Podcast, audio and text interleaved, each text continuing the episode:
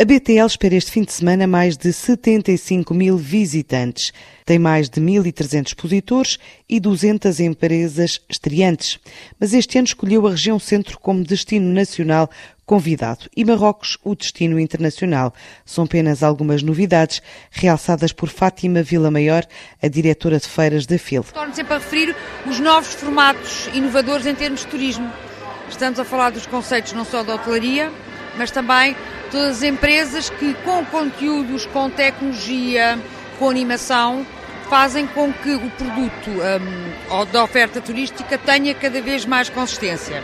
O nosso objetivo é preparar-nos para o turista de 2030, o que não é fácil porque é já amanhã e muda todos os dias.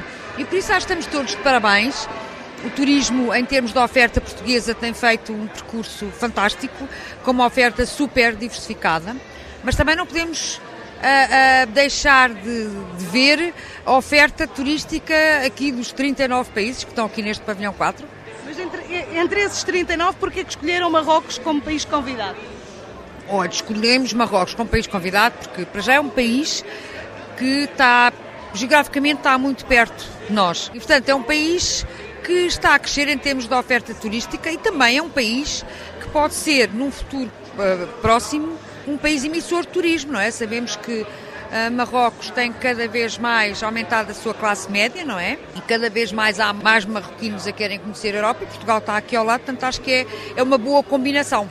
Nesta edição 30 da BTL, marcam ainda presença todas as regiões de turismo do país, cerca de 50 municípios e quatro dezenas de destinos internacionais, sendo a Bulgária, Namíbia, Rússia e Uruguai as estreantes da Feira de Turismo na FIL.